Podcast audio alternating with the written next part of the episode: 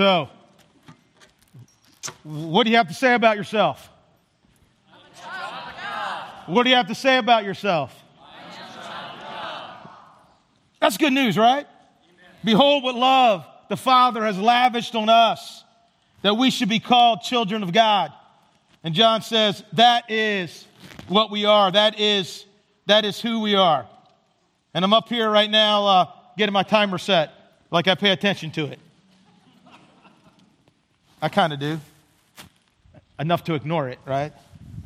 Wow. I'm a child of God. Couldn't get any better than that, right? That's a win. That's a win.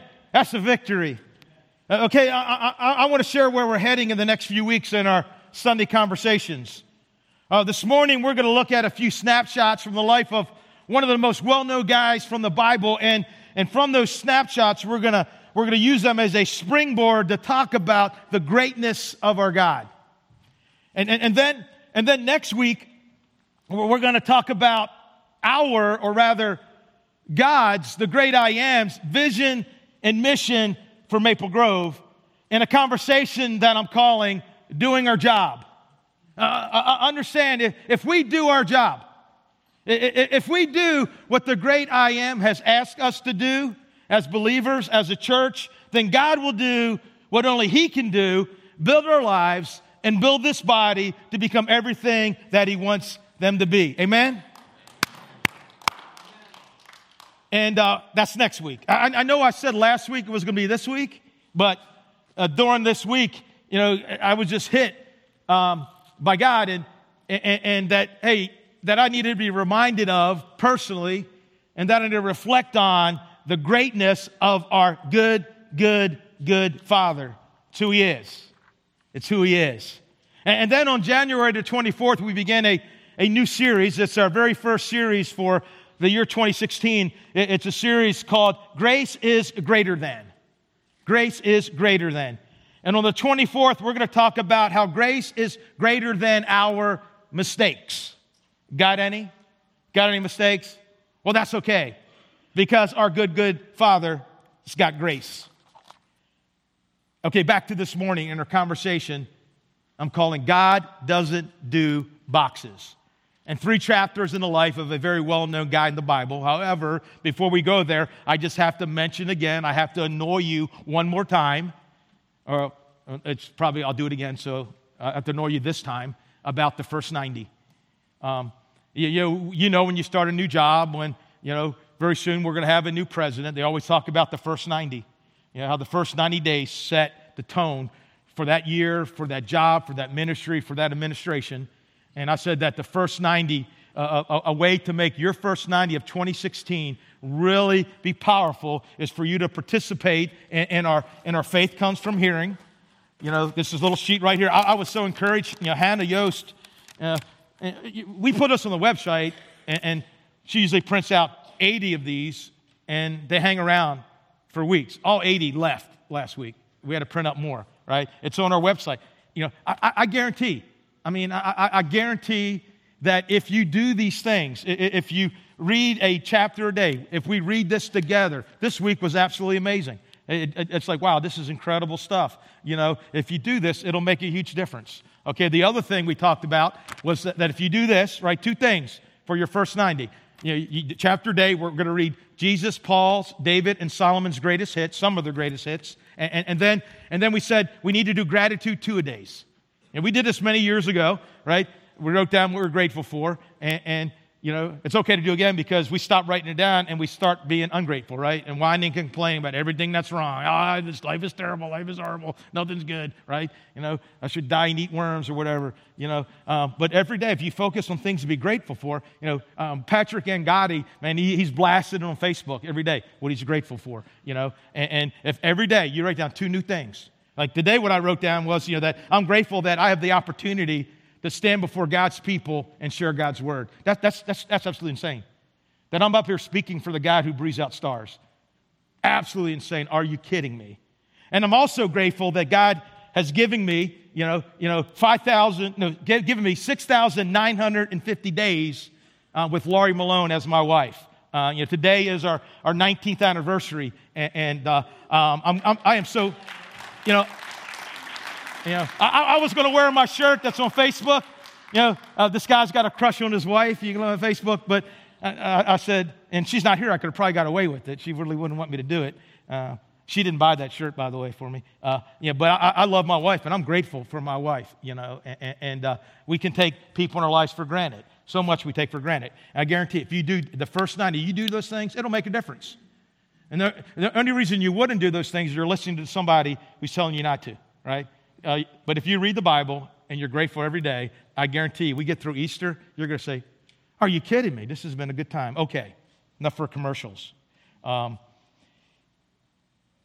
Today is January the 10th, 2016, and brothers and sisters, our God doesn't do boxes. Our God doesn't do what? He doesn't do boxes. The first chapter I want to look at today is 1 Samuel chapter 16, and we read these words. The Lord said to Samuel, How long will you mourn for Saul since I have rejected him as king over Israel? You see, Samuel was still bummed out that Saul, Israel's first king, was, was no longer under the favor of God, that he had fallen from God's favor. And then God says to him, Fill your horn. He says to this bummed out, depressed dude, Fill your horn with oil and be on your way. I'm sending you to Jesse of Bethlehem. I've chosen one of his sons to be king. And understand, we, we see there kind of buried there, one of the, one of the best ways for you, and I, for you and I to get out of our bummed outedness, right? If you're bummed out and depressed, one of the best ways to get out of that is by going out, by being on your way and doing something for God, right? Doing something. I don't know if you're if you're bummed out and depressed today. I guarantee you, you go do something for God. You go do something for somebody else, right? And you're going to find out that's going to help you get out of your bummed outedness. Amen? Amen. But Samuel said, "How can I go? If Saul hears about it, he will kill me." Saul still wears a crown. He, he, he, he still controls the army, and his spies are everywhere. And God says, The Lord said, Take a heifer with you and say, I've come to sacrifice to the Lord. Invite Jesse to the sacrifice, and I will show you what to do. You're to anoint for me the one I indicate. Samuel did what the Lord said. By the way, that, that, that's a good formula right there. God says it, and we do it. God says it, and we do it. God says it and we do it. Matter of fact, it's, it's, it's one of those building blocks we talked about last week for building a, a great 2016, right? Uh, you know, that we are to, you know, trusting in and leaning not. Trusting in and leaning not. If you say so, God, I may not like it, I may not agree with it, but if you say so, God, I will do it. When they arrived at Bethlehem, the elders of the town trembled when they met him. They asked, Do you come in peace? See, God's prophets back then, they came with the word, they also came with power. And, and, and the elders of that town knew, in Bethlehem, that they knew that, hey, God is angry with King Saul. There's a rift between God and Saul. And the last thing we want is to get in the middle of that. We don't want to be involved. Samuel replied, Yes, in peace, I have come to sacrifice to the Lord. Concentrate your, consecrate yourselves and come to the sacrifice with me. Then he consecrated Jesse and his sons and invited them to the sacrifice. When they arrived, Samuel saw Eliab and thought, Surely the Lord's anointed stands before the Lord. And would you pray with me? Uh, Father, we love you. We're in all of you. That a God like you who knows everything about us, even the things we hide from other people, even the things we try to hide from ourselves, that you know everything about us, but you love us anyway. You sent Jesus to die for us anyway. And God, I, I know that you have something you want to say to us, your people, to me, even as I stand here. And God, I pray that today that, that who you are will be magnified in our minds, in our hearts, in our lives, in our church. And I pray that because of the magnification of you, there will be a, a great difference in the way we live, in the way we act, and the way we see this coming year. Father, just help me to say what you want me to say, God, in the way you want me to say it. In Jesus' name. I, I like this cool slide that Max put on here. Um, is it the next one? Hit the next one if you would.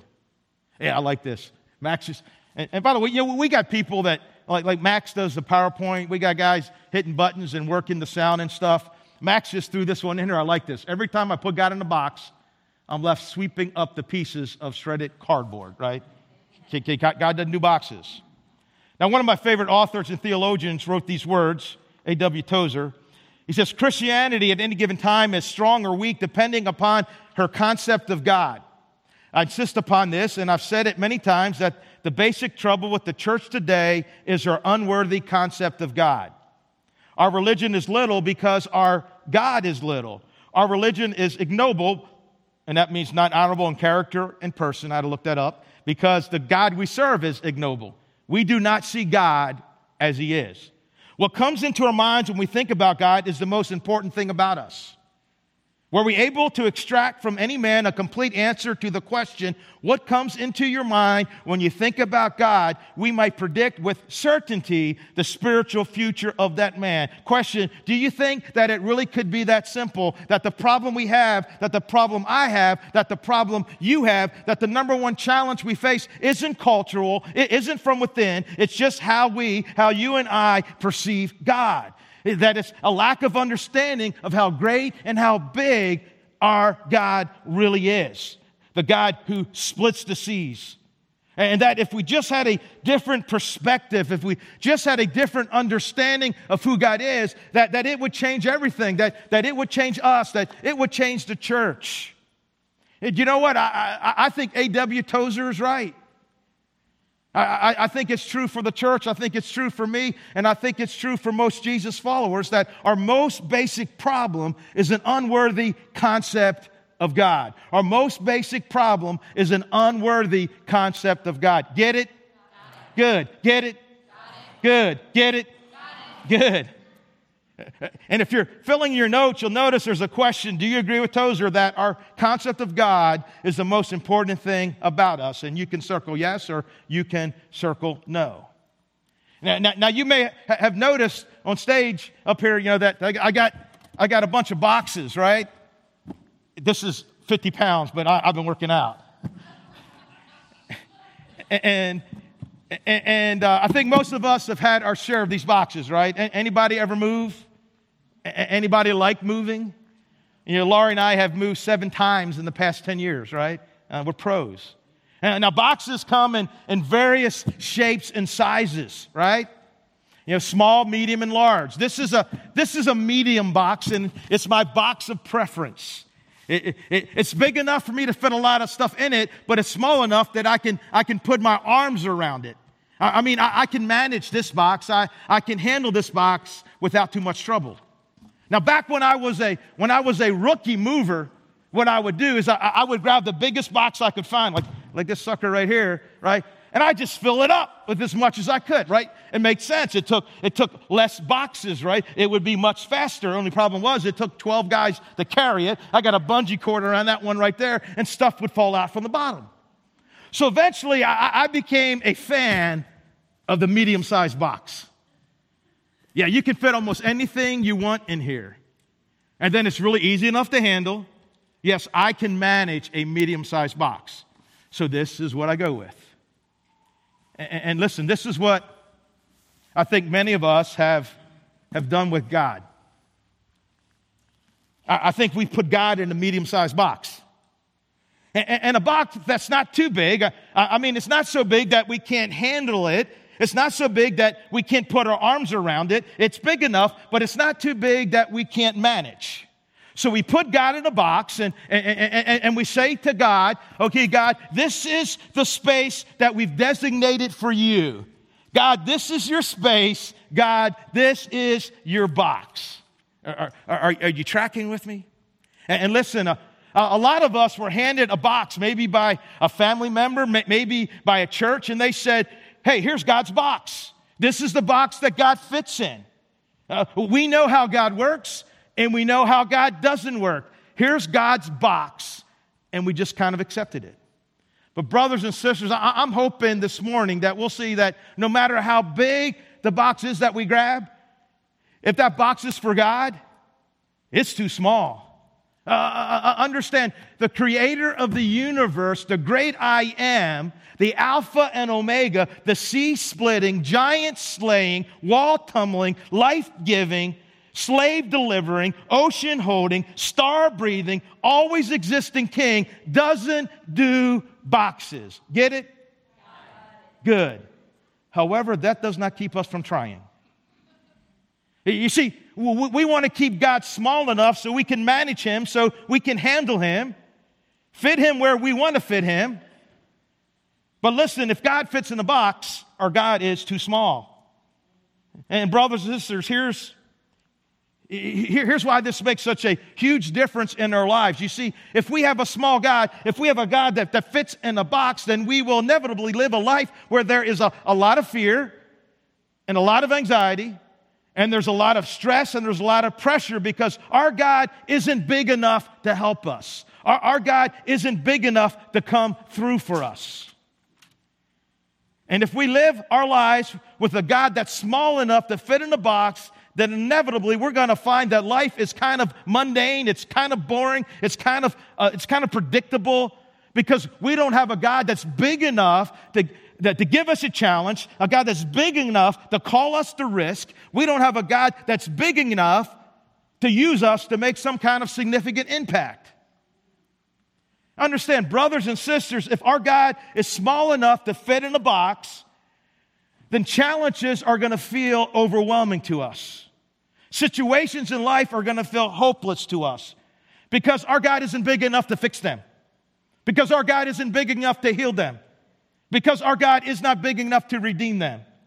Because our God is not big enough to come into what seems like a hopeless situation and bring hope. In Maple Grove, if our God is small enough to fit in a box, then He's probably going to be okay with us no matter what we do or don't do. And He's probably going to see things pretty much the way that we see things. And he will never ask us to give up or do anything that makes us uncomfortable or that is inconvenient. Get it? Good. Question Is it possible that, that we, that you and I, that we put God in a box, that we said, God, God, we want you to fit into this little space right here. There you go. That God, you, isn't that comfortable for you? I, I know it's really, really comfortable for me to have you right there. But as we be, have begun this year together, 2016, as we've read these six chapters last week and are the first 90, Faith Comes From Here and Challenge. I don't know if it's true for you, but it's certainly been true for me that I've been reminded that the God who created all things, that, that the God who is the light of the world and the life of all men, the God who was in the beginning and before the beginning, the God who turned water into wine and overturned the tables in the temple because people forgot whose house it was, and the God who we're to fear as the beginning of knowledge, this God who holds victory for the upright, who's a shield for those whose walk is blameless, this God who guards the course of the just and protects the way uh, of the faithful, this God who demonstrated his love for me even while I was a, a sinner. Uh, th- this God who can turn our trials and our problems into endurance, strength of character, and confident hope of salvation. This God whose grace is greater than my sin. This God who does not look at the outward appearance, but at the heart. Yeah, I was reminded this week that my God and your God doesn't do boxes. Amen? I understand no one, no one is greater, no one is bigger, none compared to our God. And, and listen, you know, in this book, in the Bible, you know, what, what we see exploding from the pages of the Bible is a boxless God. A, a God who longs to change how we, his people, will look at every situation that comes into our life in the remaining 356 days of the year 2016. I mean, we look at situations and we say, well, it's too late. And God says, no, it's not. I'm getting ready to do my best work. Or we look at people and we say, you know what? They're just too broken. And God says, watch me put them back together again. Or, or we look at, at, a person who seems insignificant, and, and maybe that person is the one that looks back at us in the mirror, and God says, oh, no, no, no, no that person's not insignificant. In fact, that's the person I'm going to choose to change everything. You see, it's my hope and my prayer this morning and for all of 2016 uh, that we, we just won't get a bigger box for God, but instead, you know, that we will, that we, you know, that we will toss out the box altogether, right? We'll get rid of the box. We'll throw the box. And they're going sometime too. You just know it. If I can throw something in church, I'm going to throw it. I, I, I mean, what would happen if our concept of God changed? I mean, what, what could the God of the universe possibly do in and through our lives, individually and as a church, if we began to see Him for who He is, the star breathing, ocean holding, great I am? Seriously, I mean, what if, as a church, what if, as a church, that, you know, that, that the, the box we have for Maple Grove is, hey, yeah, let's have maybe, you know, four to 500 people in the future coming, and, you know, we're, we're doing a, a few good things every now and then. And we think, hey, this is it. This is good. It's fine. After all, most 85% of churches are less than 200. But what if God is like, hey, Maple Grove, we've, we haven't even got it started around here. Maple Grove, I, I, have a bigger dream for you than that. I have bigger dreams for you for impact in this community and beyond for my honor and my glory, but, but we can't see it. We can't see it, and, and we can't believe that it's even possible because our God is just too small. Our, our God is stuck in a box. Christianity at any given time is strong or weak depending upon our concept of God. I insist upon this, and I've said it many times, that the basic trouble with the church today is her unworthy concept of God. Our religion is little because our God is little. Our religion is no, ignoble because the God we serve is ignoble. We do not see God as He is. What comes into our minds when we think about God is the most important thing about us. Were we able to extract from the from any, from, the, from any man, a complete, or woman, from any man or any woman, a complete answer to the question what comes into your mind when you think of God? What comes into your mind when you think of God? What comes into your mind when you think of God? And what comes into your mind when you think of God? We might predict with certainty the spiritual future of that man. Or I might paraphrase were we able to extract from any church a complete answer to the question, what comes into your mind when you think about God, we might predict with certainty the spiritual future of that church. Get it? Good. And today, the second Sunday of 2016, it's all about the truth that our God does not do boxes. And we're using three chapters from the life of David. Now, David is a pretty high profile guy in Scripture. I mean, 60 chapters are, are dedicated to the guy. He wrote 70 plus Psalms, and he's mentioned over 50 times in the New Testament. David was a king, a warrior, a worshiper, an incredible songwriter, slingshotter, and he was a guy, scripture said, was chasing after the heart of God. And, and David was also a guy, a guy who never put the God of the universe in a box. And David is a great example to us of what a boxless life looks like. The first chapter, uh, in David's life is from 1 Samuel 16, and I'm calling it God's anointing. God can use anyone. God can use who? Anyone. God can use anyone. Tell the person to your right, God can use anyone. To your right and left. To your right and right. Tell them twice. And they'll say, even you. No, kidding. no, kidding, kidding. Don't do that. Now, chapter 16 of 1 Samuel opens up. David, he's probably about the age of a junior in high school. He's probably 16 or 17. You know, hate, hate to ruin all the flannel graph, but you know, he wasn't some little boy like you see in this picture here, right? That's not the way it was. He, he was a grown guy. And 1 Samuel 16, 18, we read this. You know, um, Saul's looking for a musician to calm him when he's freaking out. When the servants answered, I've seen a son of Jesse of Bethlehem who knows how to play the lyre. He is a brave man and a warrior.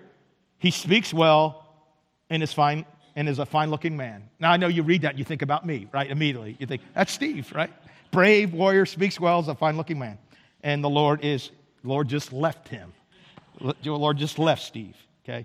Now, now, now, David is working as a shepherd for his dad, Jesse, and and again, being a shepherd, as you know, was not a good job. It's kind of the low, lowest of low job. It's like the chore that you did not want to do when you were a kid. Think of the chore you hated. Maybe it's cleaning the toilets. This is the kind of job that it was.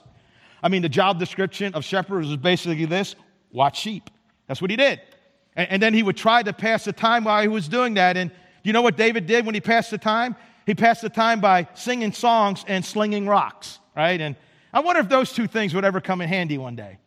But little did David know that all that was about to change because the prophet Samuel was coming to his hometown to anoint the next king. Now, David's seven brothers are all there. They're all at the house because they are all candidates for the job. Jesse, his dad, knows that Samuel's coming, and he's like, Yeah, these boys, they're ready to go. Uh, uh, their resumes are, prepared. Uh, they're dressed in their best. I mean, each one is easily a first round draft pick. And so Samuel gets there and looks around and, and meets the first son, Eliab. And he's like, okay, game over. This is it. This is the guy, number one pick overall. Hey, God, God, are you seeing what I'm saying? I think you're seeing what I'm seeing. And if you're seeing what I'm seeing, surely the Lord's anointed stands before me. I mean, if this isn't the guy, tell me who is, because this guy is impressive. Everything looks perfect. Send the rest back to the rest of the candidates back to the fields. I found the guy, but God says to him, No, he's not the guy. He's not the guy. And, you know what I find interesting is that Samuel, he's seen a lot. I mean, he, he, he's seen God do some pretty impressive, not what you were expecting things over the years. But Samuel still has God in a box. And he still has in his mind, this is a type of person that God's going to use. He still judges upon what he sees, and God explains him in verse 7. Many of us know this verse, and us uh, you know, us not impressive people, and parents love this verse, right? Yeah! Do not consider his appearance or his height, for I have rejected him. The Lord does not look at the things man looks at. Man looks at the outward appearance, doesn't he? But the Lord looks where? Looks at the heart. In other words, Sam, you're looking at this all wrong. You're looking at the outward appearance. I mean, it's like you're really caught up in how this guy looks at this first impression moment, but I'm looking much deeper. I'm looking at the heart, and I've rejected him. So Samuel works his way down the line, and, and eventually it, it, it starts to get awkward uh, because he makes his way through all seven brothers, and, and, and God's like thumbs down all of them. And, and, and, and see, Samuel doesn't know that he even has another, that Jesse has another son. So, I mean, it's like a really awkward moment.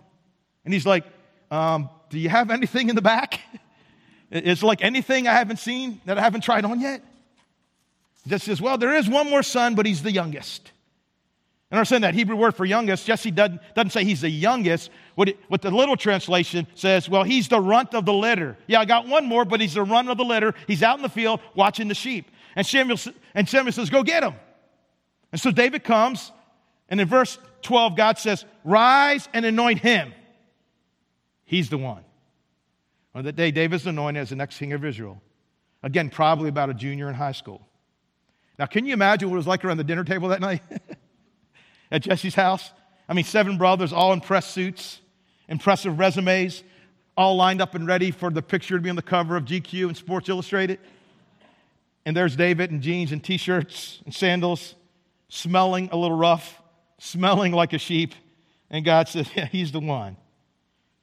Hey, Eliab, could you pass the potatoes? Chapter one of David's story God's anointing, he can use anybody brothers and sisters, this morning, January the 10th, 2016, God says, Don't put my anointing in a box. Don't put my anointing in a box and tape it shut because I'm going to use people you don't think I'm going to use. And the person that I'm going to choose is probably not the person you would choose. Uh, understand, the thought that God would choose David was so outside of Jesse's box that he didn't even have David come to meet Samuel, but God can use anybody. Which, by the way, it's, it's, a, it's a dominant theme in Scripture, right?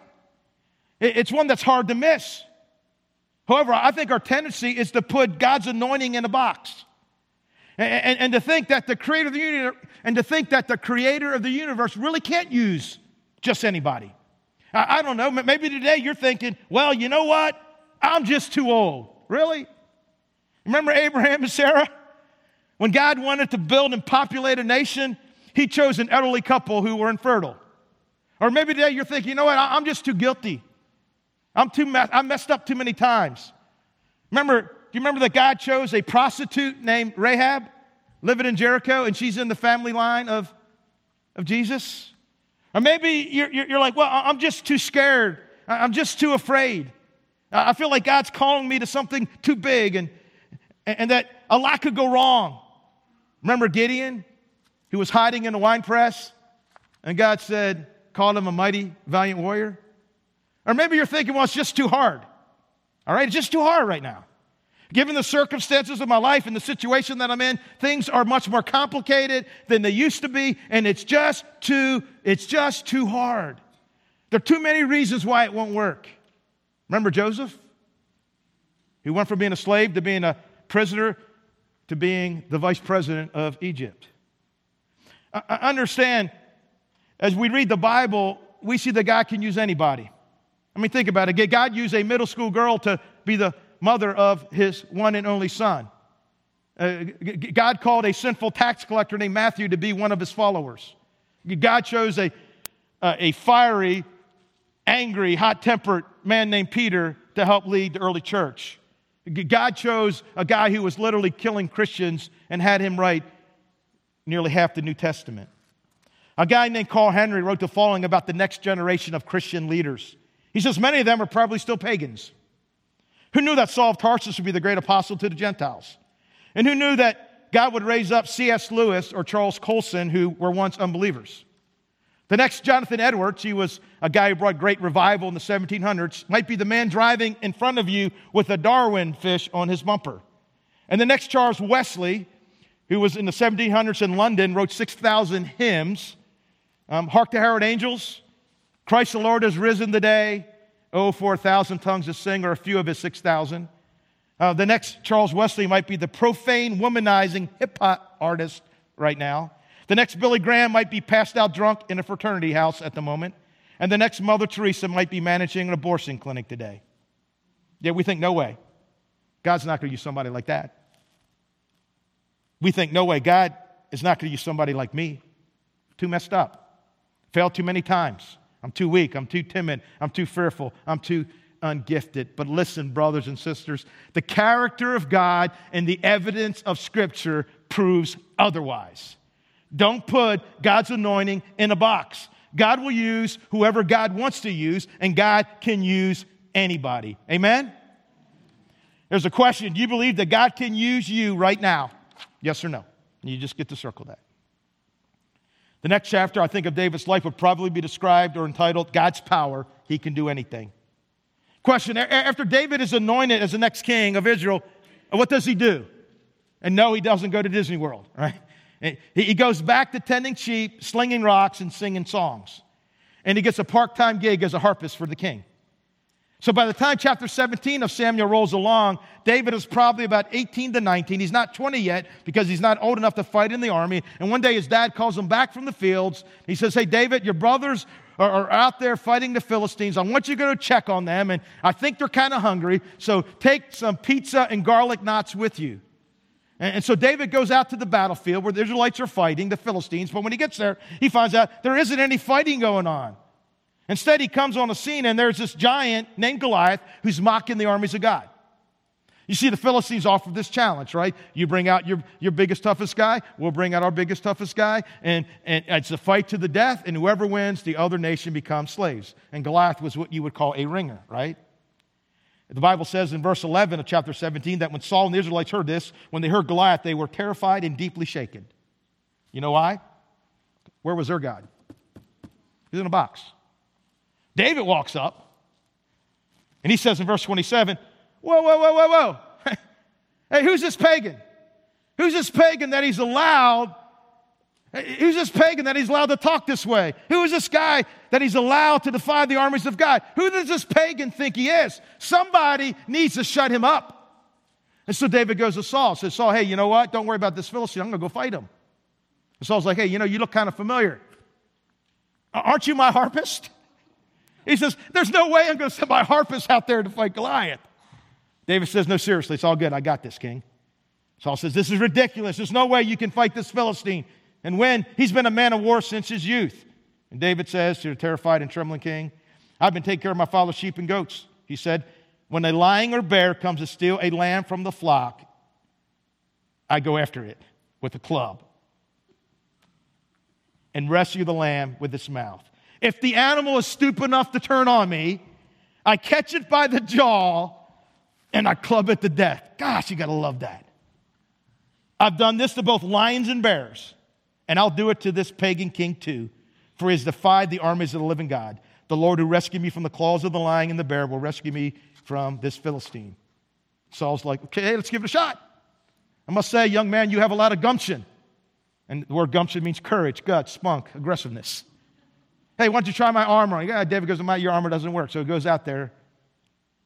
And you know what he has with him? He has what? A sling.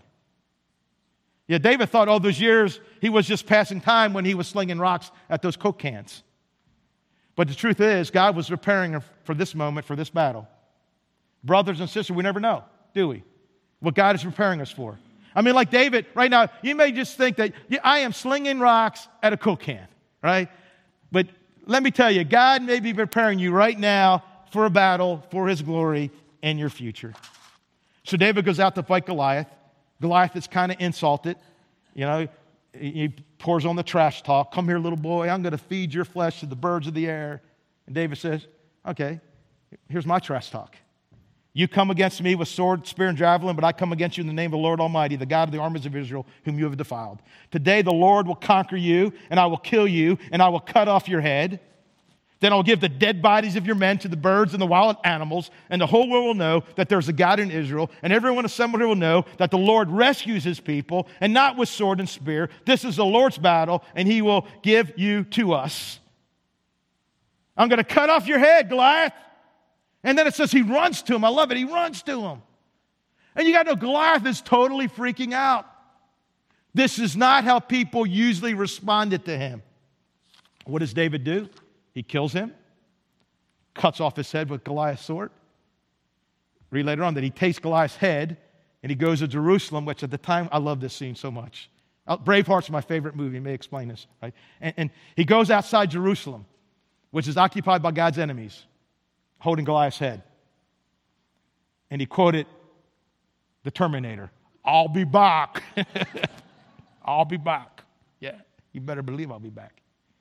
Against Saul and the army, they're terrified and scared. Why? Because their God was in a box. Understand, if we put God in a box, if our God is too small, we'll become consumed with fear because we're always thinking, what if? What if Goliath wins? What if our nation becomes slaves? What if they take our land? What if the economy doesn't recover? What if it is cancer? What if I spend the rest of my life alone? What if another shoe drops and it becomes worse than it already is? What if, what if, what if, what if? Brothers and sisters, when our God fits in the box, what ifs will dominate our life. But listen, and you may want to write this one down. David doesn't see the what if of the situation, he sees the who is of the situation. And the who is is God. And you know, if, David was to hear the story that we tell today, he'd say, Whoa, whoa, whoa, whoa, David and Goliath, are you kidding me? I was there. It, it, it wasn't David and Goliath, it was God against Goliath. It was his battle, it was his victory, it was his glory, and it wasn't much of a fight. Saul says to David, It can't be done. It's ridiculous. And understand that that's what happens, and that's what we say when our God's in a box. God can't do that. God can't heal. God can't forgive. God can't use. God can't overcome this. God can't provide. God can't redeem and restore this mess. And David says, Yeah, maybe your God can't, but my God can, my God has, and my God always will. God's anointing, God can use anyone. God's power, God can do anything. Question Do you really believe that God can do anything? Yes or no?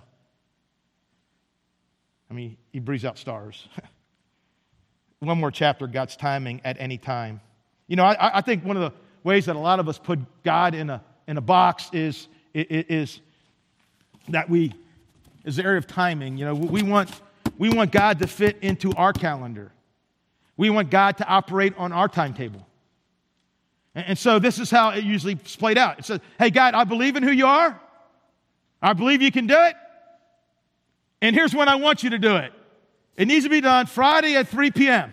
you know, that's, you got to do it in my time frame. I mean, think about it. David is anointed king, and it's another 14 plus years before he actually puts on the crown.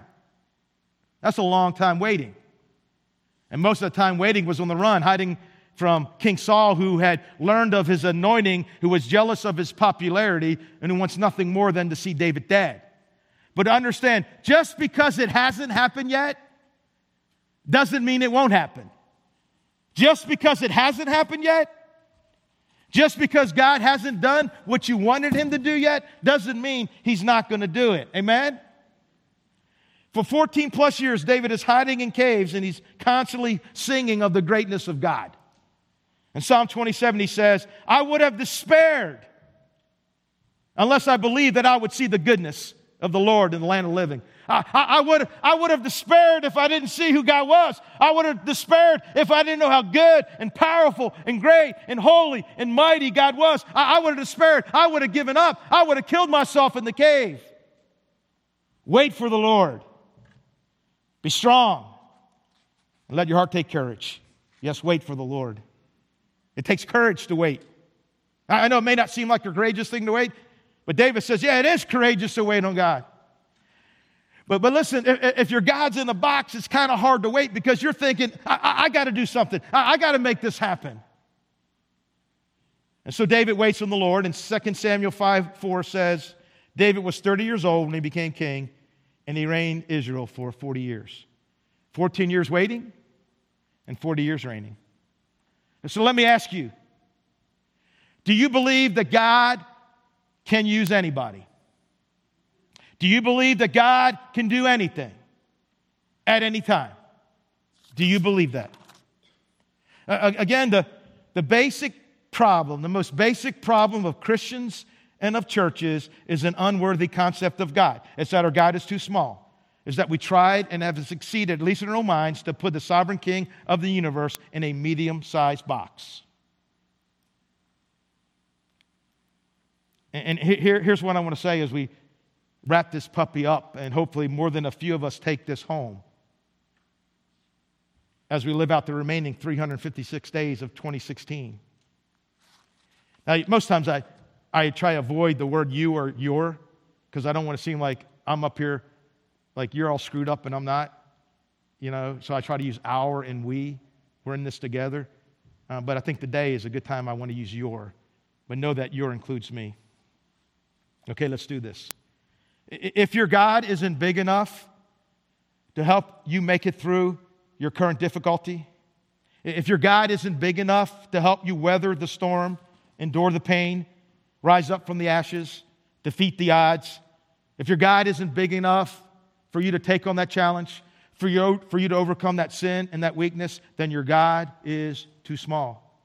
If your God's job description reads, Make my life more comfortable and convenient, your God is too small. If your God says things like, don't take that risk, play it safe, then your God is too small. If your God's job is to obey you and do what you want when you want him to do it, if your God is a genie that exists to grant your wishes, then your God is too small. If your God operates on your timetable, if, if he, you keep his calendar, then your God is too small. If your God loves Americans more than he loves Iranians, if your God is always saying come, but never saying go, then your God is too small. If your God never wrecks your schedule or messes up your plans, if your God never asks you to do something that isn't in the budget, if your God needs a certain president to be in office to accomplish what he wants to accomplish, then your God is too small.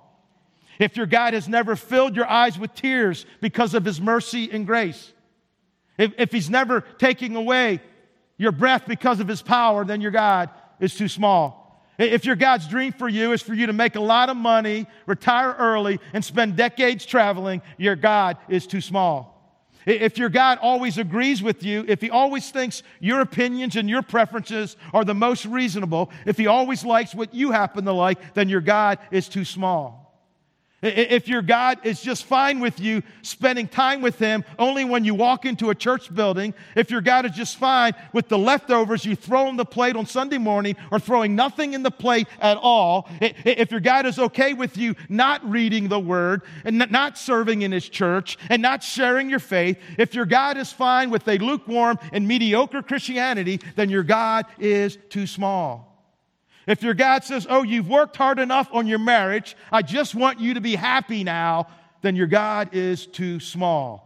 If your God looks at your sin of greed, of lust, of gossip, of bitterness, of pride, of anger, of unforgiveness, and says, Well, it's no big deal, you're doing better than most people are, then your God is too small. If your God says your marriage is too messed up and your family is too fractured, if your God says you're too young, you're too old, you're too broken, you're too poor, you're too late, or you're too guilty, then your God is too small. Bottom line, if your God, if your God fits nicely in a box, then he's not God. He's not God. And you're going to open it up one day and find out he's not there. Because Maple Grove, our God doesn't do boxes. He never has, and he never will. And yeah, you can clap, that's allowed. You know, and, and, you know, and it's time, right? Okay, one more throw for me, right? See where it can go. How much air can I get? All right, my ACL, my ACL. I'm kidding. All right. You know why I'm not a punter? All right. It's time for you to throw your boxes, not kick them. And let God be God. It's time for you and I to chase after the God of David. The God who can use anybody, the God who can do anything at any time. Amen?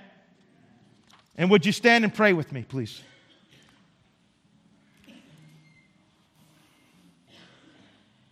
God, you're so awesome. And so easily, God, so easily, God, we get our eyes on our situation that is right in front of us. And the circumstances that seem to surround us. And Lord, what we're facing today or this week or this month at this season of life, it just feels overwhelming. And we, we find ourselves responding very much like Saul and the other Israelites, and we're, we're deeply shaken. So, God, would you allow us to gain the perspective of David, who comes on the scene and looks at the giant and says, Who is, who in the world does this guy think he is? And Lord, would you take our eyes off our challenge, off the opposition, off our struggle, off our temptation. And Lord, would you put our eyes on you? And would you help us to declare in these moments, God, that you are great and mighty and that you are powerful? And Lord, would you act? Would you move? Would you fight for us? Would you fight for your glory? And Lord, I, I pray that we will not just read stories in the Bible, but that stories will be told of us. God, not, not of who we are, but, but, but of who you are in us and the things you can do through us. And God, right now, there's some in this room who are waiting. And they feel they've been waiting a, a really long time and, and they feel like you're running late. And they feel like, God, when are you going to show up? Well, God, in these moments, would you remind them that you are the Lord? God, God, don't let us think of you as a God that is so small that you need to do what we ask when you ask. But Lord, help us Lord, help us. Lord, would you help us to put our confidence and our faith and our trust in you? You are strong. We are weak. You know everything. We know nothing. We humble ourselves before you, God. We declare our dependence on you, God. And we know that there's no victory, there's no way that we win unless you're the one who does the battle on our behalf. And God, I pray that as we sing the song, that God, we will truly look up to you, God, because there is no one there's no one before you, there's no one above you, God. And God, you are faithful. And God, I pray as we sing, God, we just worship and declare to you that we want to see you for who you are. In Jesus' name, amen.